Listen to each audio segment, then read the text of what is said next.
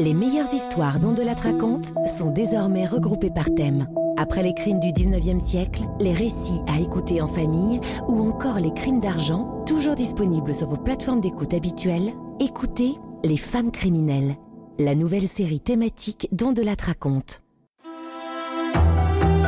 On de la raconte. Christophe Ondelat.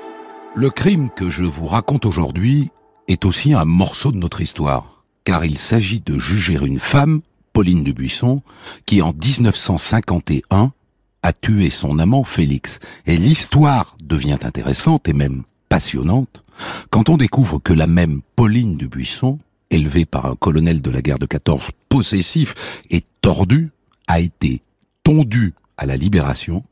Et oui, on est en 51, la guerre n'est pas loin. Tondue et violée pour avoir fricoté avec les Allemands.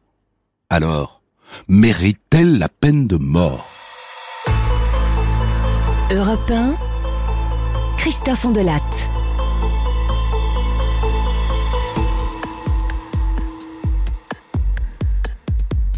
Imaginez la scène. On est en 1946, à Lille, à la faculté de médecine de Lille. C'est la rentrée, la rentrée de l'après-guerre, la rentrée de tous les espoirs, la rentrée d'une vie nouvelle pour tous ces jeunes gens qui se pressent dans les couloirs. Et au milieu de tous ces garçons cravatés, une jeune fille, superbe, grande, élégante, mystérieuse, elle se prénomme Pauline, Pauline Dubuisson. Toutes les têtes se retournent sur son passage, d'autant qu'il n'y a pas beaucoup de filles à la faculté de médecine de Lille cette année-là. Mais celle-là, quelle allure Non mais t'as vu T'as vu cette fille Elle est incroyable. Félix Bailly est en troisième année. 1m84, sportif. Attention, c'est pas le tombeur de la fac, hein, c'est pas son genre, il est très croyant. Félix, c'est le bon parti, le gendre idéal, programmé pour reprendre le cabinet médical de son père à Saint-Omer. Alors cette fille, cette Pauline, oui bien sûr, il l'a vue. Mais pour l'instant, il n'ose pas. Il tourne autour du pot. Et puis, le temps passant, il commence à lui parler. Et maintenant, il flirte.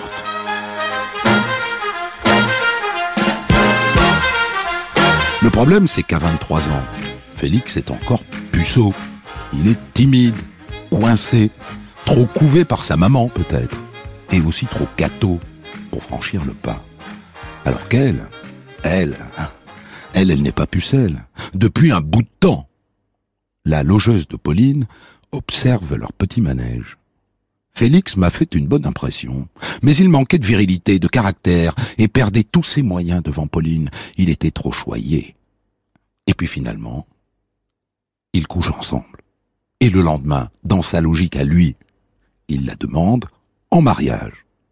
Et elle refuse, parce que se marier à l'époque, ça veut dire arrêter les études, faire des enfants, s'occuper de la maison et éventuellement faire le secrétariat de son médecin de mari.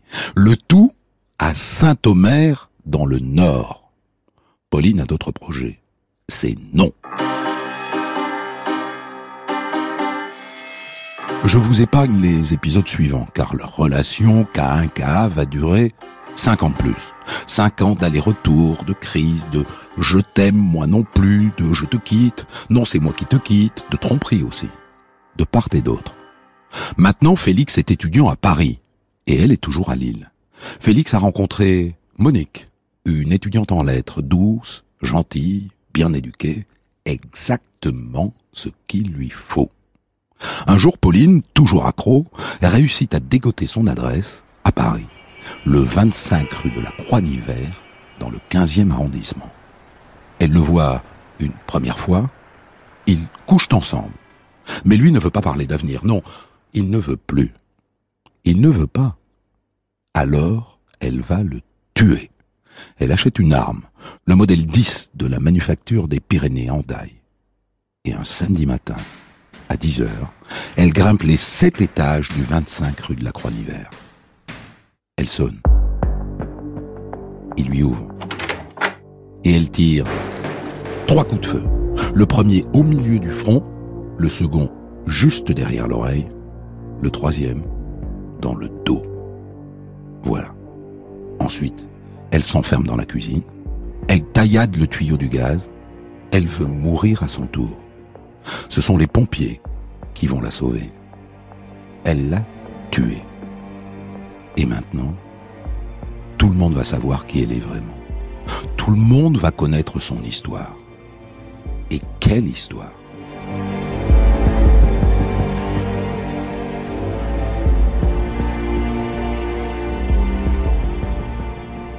Ce que je vais vous raconter maintenant, Félix sans doute le savait. Ses parents en tout cas le savaient. Ils avaient fait leur petite enquête quand il avait été question d'un mariage. Ils savaient que cette Pauline Dubuisson n'était pas du tout fréquentable. Vous voulez savoir à votre tour? Alors il faut commencer par le début. Pauline Dubuisson naît à Dunkerque en 1927. Ses parents habitent juste à côté, à Malo-les-Bains. C'est une petite station balnéaire huppée, bâtie par un de leurs ancêtres, figurez-vous, Gaspard Malo. C'est dire si à Malo-les-Bains, les Dubuisson se sentent chez eux. Le père, André Dubuisson, est colonel de réserve. Il a fait la guerre de 14. Il est officier de la Légion d'honneur et il est bien sûr rigide et austère. En rentrant de la guerre, la première, il a repris l'entreprise paternelle de travaux publics. À la maison, c'est lui qui décide de tout. Il a quatre enfants, trois garçons et une fille. Les garçons font son désespoir. Gilbert est un feignant, François manque de caractère et Vincent est un rêveur. Bref, aucun ne lui arrive à la cheville, aucun n'est taillé pour prendre la suite. Des faibles, il les méprise. Pauline, en revanche, la petite dernière, elle a du potentiel. Il le voit tout de suite, le colonel. Il a pour elle de grands espoirs. Alors il prend son éducation en main. La mère, Hélène, n'est pas invitée à donner son avis. C'est une femme discrète, soumise, vaporeuse. Il dit qu'elle a l'esprit artiste. Et dans sa bouche, ça n'est pas une qualité. Le rapport de police dit une brave femme dont la personnalité était effacée par celle de son mari. Bonne épouse, elle a laissé à son mari le soin de s'occuper de l'éducation des enfants. Et pour Pauline, le colonel Dubuisson prend une première décision. Elle n'ira pas à l'école primaire. C'est sans intérêt. Elle aura une préceptrice à la maison. Et tous les soirs, révision avec lui. Il l'élève en fait comme on élevait à l'époque les garçons. Travail, réussite, ambition. Ne pas se plaindre, ne pas montrer de sentiments.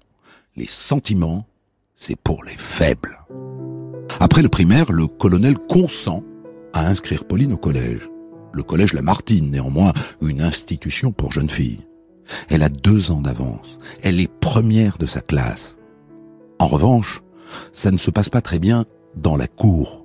Le colonel ne lui a pas appris à jouer à la marelle ou au cerceau. Il lui a encore moins parlé du prince charmant.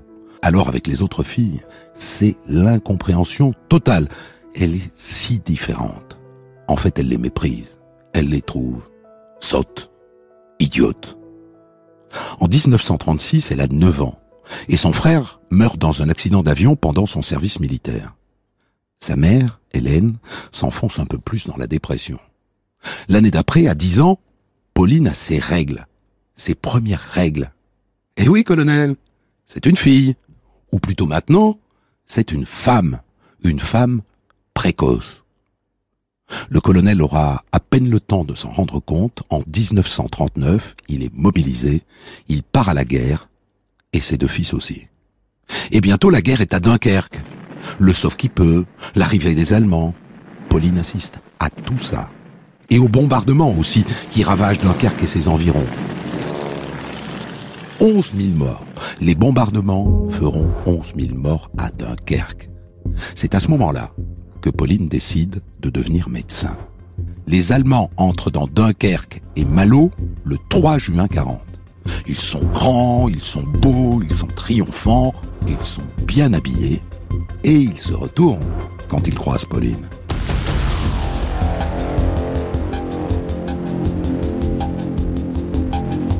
Et elle aussi les regarde. Elle a 13 ans. Elle en fait beaucoup plus. C'est à ce moment-là que le colonel, épuisé et vaincu, rentre à la maison.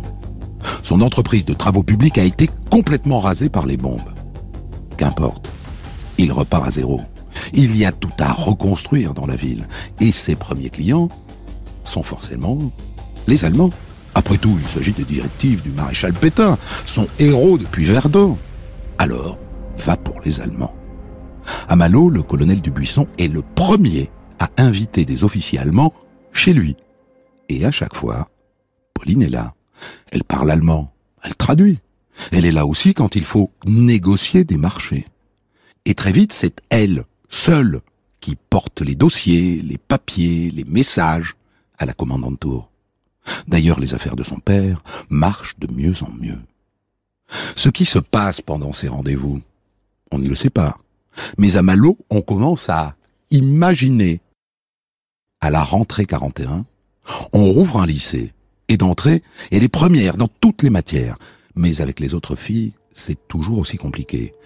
Il y a des rumeurs, les gens parlent, les filles sont au courant. André Dubuisson finit par la retirer du lycée. Elle va préparer son bac avec lui. Son deuxième frère meurt en 43, coulé avec le sous-marin qu'il commandait au large de l'Afrique du Nord. Sa mère se réfugie un peu plus dans la prière et le vague à l'âme. Et pendant ce temps-là, Pauline étend son réseau. Une voisine témoignera plus tard à son procès. Je savais par la rumeur publique qu'elle entretenait des relations plus qu'amicales avec les officiers allemands. Je l'ai moi-même aperçue plusieurs fois avec des officiers. Et c'est vrai. C'est vrai, elle est la maîtresse d'un des officiers qui commande la ville, le commandant Hubert, un grand Prussien, beau, élégant, très distant, et qui parle un français approximatif. Le temps passe. Et maintenant, les Alliés commencent à bombarder Dunkerque. L'entreprise du buisson est complètement détruite une deuxième fois. Le ravitaillement devient une préoccupation quotidienne. Et Pauline? Ah, Pauline, elle fait du cheval avec le commandant Hubert sur la plage. Lors de son procès, elle aura ce dialogue avec le président. Question. On vous a vu faire de l'équitation avec les Allemands? Réponse de Pauline. J'en avais toujours eu très envie. Pour elle, c'est une explication suffisante. Elle n'en voit pas d'autre. Un journaliste écrira Son désir et sa loi. Évidemment, ça va devenir beaucoup plus compliqué pour elle après le débarquement. Ici Londres. Voici notre quart d'heure français de l'après-midi. En 1944, dans les semaines qui suivent le débarquement, les Canadiens encerclent Dunkerque. Les bombardements sont incessants. Le commandant allemand a juré à Hitler de mourir sur place plutôt que de se rendre. On évacue une grande partie de la population, mais pas les Dubuisson. Le colonel veut rester. Il envoie sa femme à la campagne, mais il reste. Avec Pauline. Et comme elle a toujours ce rêve de devenir médecin, elle s'engage comme aide infirmière à l'hôpital. Elle apprendra sur le tas. Le médecin-chef allemand, le colonel Domnick, la prend sous son aile. Il lui apprend le métier. Généreuse attention. Tu parles. À l'hôpital, Pauline a sa chambre, juste à côté de l'appartement du colonel. Et bien sûr, ils deviennent amants. Il a 53 ans, elle en a 17.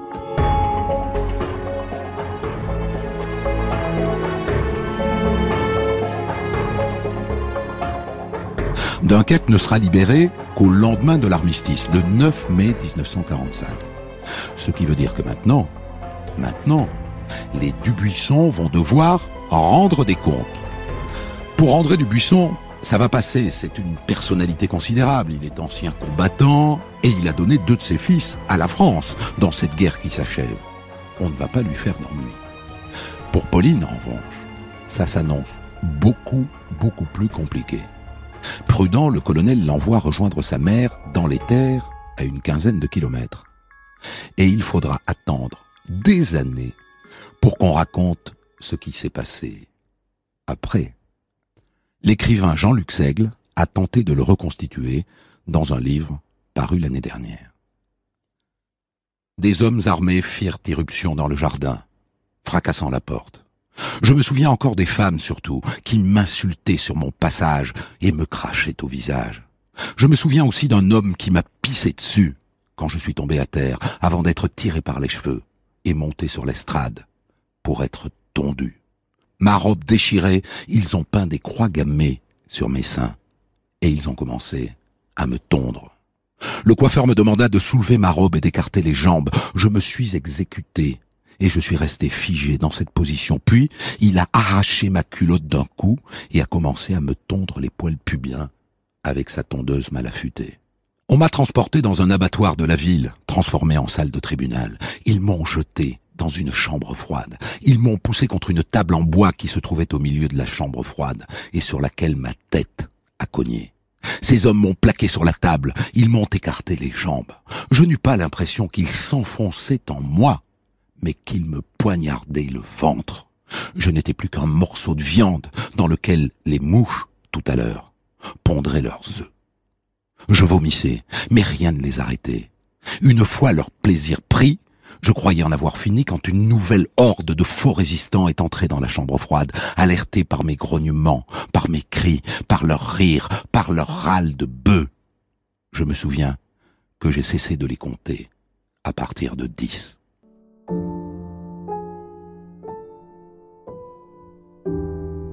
Nous sommes en mai 1945. Pauline n'a pas encore 18 ans. Alors il faut qu'elle parte, il faut qu'elle quitte la région, qu'elle se fasse oublier. Elle n'a pas le choix. Ce sera Lyon, la fac de Lyon, pour préparer son entrée en médecine. Et c'est vrai qu'à Lyon, elle passe parfaitement inaperçue. Elle travaille, elle ne fait que ça et rien d'autre. Elle ne parle à personne et passe tous ses week-ends enfermée dans sa chambre. Dans le style administratif de l'époque, ça donne la dénommée Pauline Dubuisson a fait l'objet d'excellents renseignements. Alors âgée de 18 ans, douée d'une vive intelligence, assidue à ses études, la jeune Dubuisson n'avait aucune fréquentation à l'exception des membres de sa famille. De très bonne conduite et de parfaite moralité, à aucun moment elle ne s'est fait remarquer défavorablement. Ouf Elle a réussi à passer inaperçue.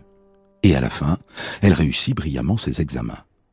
Ça y est, elle va pouvoir le réaliser, son rêve, et s'inscrire à la fac de médecine de Lille. Ses cheveux ont repoussé, elle a 18 ans, elle commence une autre vie. Cinq ans plus tard, elle tue son amant Félix Bailly. Voilà. C'était ça le secret de Pauline, tel que les policiers chargés de l'enquête le découvrent.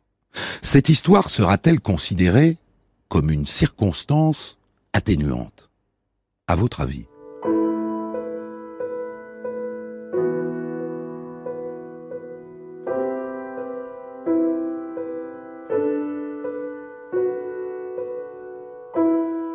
Pauline doit avoir une petite idée de ce qui l'attend, puisqu'à la veille du procès, elle s'ouvre les veines dans sa cellule. L'audience est reportée. Le procès débute finalement, et il y a foule. Et dans cette foule, un jeune homme qui deviendra bientôt l'un des plus grands avocats de sa génération. Il s'appelle Jacques Vergès. Il dit que cette affaire lui a donné la vocation.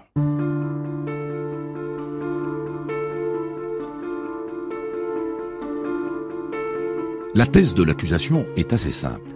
Pauline est un monstre de perversité. Son comportement pendant l'occupation a été indigne. Elle s'est servie de ses charmes pour abuser un garçon parfait. Elle l'a humilié, elle l'a torturé pendant des mois, tout en le trompant allègrement. Quand il a enfin ouvert les yeux et décidé d'épouser une autre fille, convenable, Pauline ne l'a pas supporté. Par orgueil, elle a donc froidement, de manière prémédité, décidé de le tuer. C'est, selon le mot de l'avocat général, un carnage du bonheur. Euh, et ses tentatives de suicide? Des montages pour attendrir. René Floriot, l'avocat de la famille Bailly, va trouver une formule qui va encore ajouter à sa légende. Vous préférez le gaz Vous êtes sûr qu'on arrivera à temps Je voulais mourir. Mourir. C'était que la troisième ou quatrième fois que vous ratiez votre suicide. Décidément, vous ne réussissez que vos assassinats. L'avocat général, après avoir parlé d'une affinité précoce avec le mal, conclut ainsi sa plaidoirie. Contre ce monstre et pour le bonheur humain, je réclame le châtiment suprême. Le châtiment suprême, c'est-à-dire la peine de mort. Le jury ne s'enferme qu'une demi-heure, une demi-heure pour décider de la vie d'une femme. C'est pas beaucoup. À la question sur la culpabilité, les sept jurés répondent oui. À la question sur la préméditation, les sept jurés répondent oui. C'est la troisième question qui, soit la condamne à mort, soit lui permet de sauver sa tête. Lui reconnaissez-vous des circonstances atténuantes Si les sept jurés répondent non, elle sera guillotinée. S'il y a un oui, un seul, elle sauve sa tête. Et il y a un oui. On sait aujourd'hui que c'est l'unique femme jurée qui a voté oui. Oui, elle a des circonstances atténuantes. Oui, ce qui s'est passé à la libération a pesé sur sa vie d'après. C'est ainsi que Pauline échappe à la peine de mort. Elle est condamnée aux travaux forcés à perpétuité. Enfermée à la prison centrale d'Aguenau, en Alsace. En prison, comme vous pouvez vous en douter puisque vous la connaissez un peu maintenant, elle sera soumise et disciplinée. Elle prend des cours de sténodactylo, elle passe même un CAP de couture.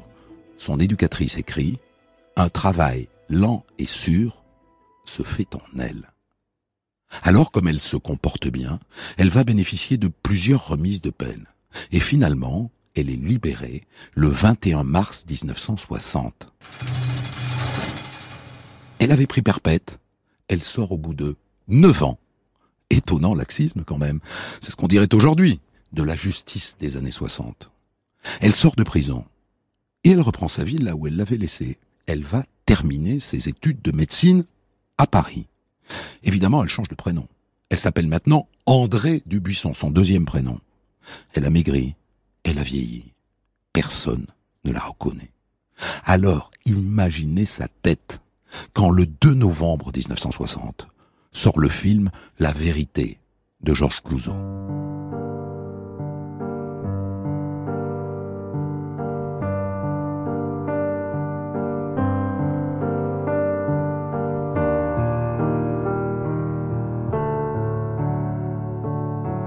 Son histoire, adaptée au cinéma. Brigitte Bardot joue son rôle, Samy Frey et Félix. Un film qui, entre nous, est une trahison de la vérité. On n'y parle jamais de son enfance, ni de son adolescence, ni de ce qui s'est passé à la libération. Pas un mot de tout ça. On lui montre juste orgueilleuse, égoïste et très libérée. Et à chaque fois que Pauline met le nez dehors, elle tombe sur les affiches. Et ça cartonne. 5 millions d'entrées. Et tous les jours, Pauline se dit, pourvu, pourvu qu'on ne m'identifie pas, pourvu que je reste en dehors de tout ça.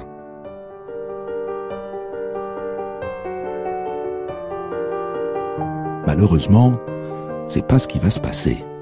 En 1962, une journaliste de détective publie un livre et une photo d'elle. Elle doit partir. Et vite, elle choisit le Maroc.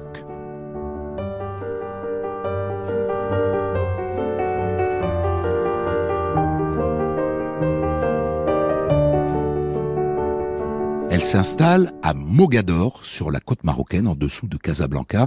Aujourd'hui, la ville s'appelle Essaouira. Et là, elle devient le docteur du buisson. Point.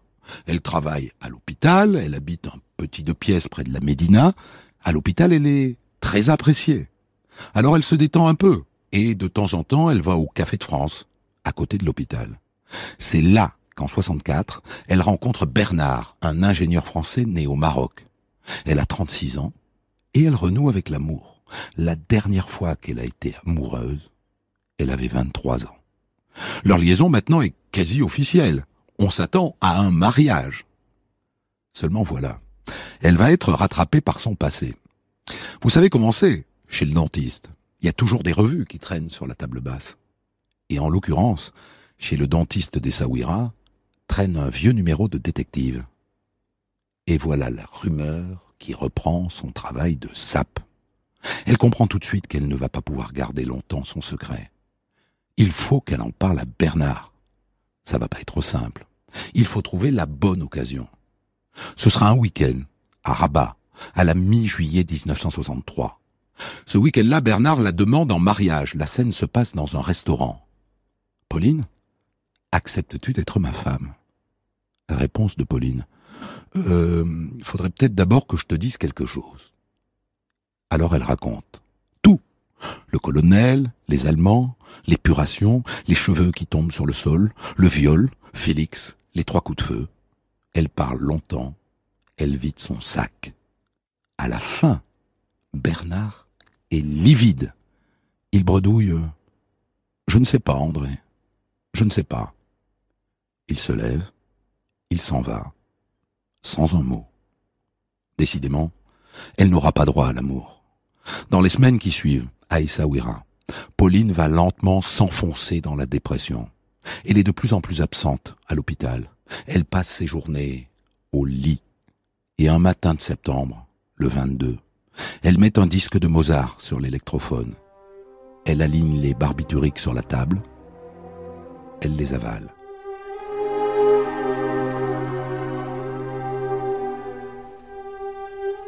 Quand le directeur de l'hôpital passe la voir, à 20 heures, le disque tourne toujours sur l'électrophone automatique qui toute la journée a joué du Mozart. Le directeur enfonce la porte. Pauline est morte.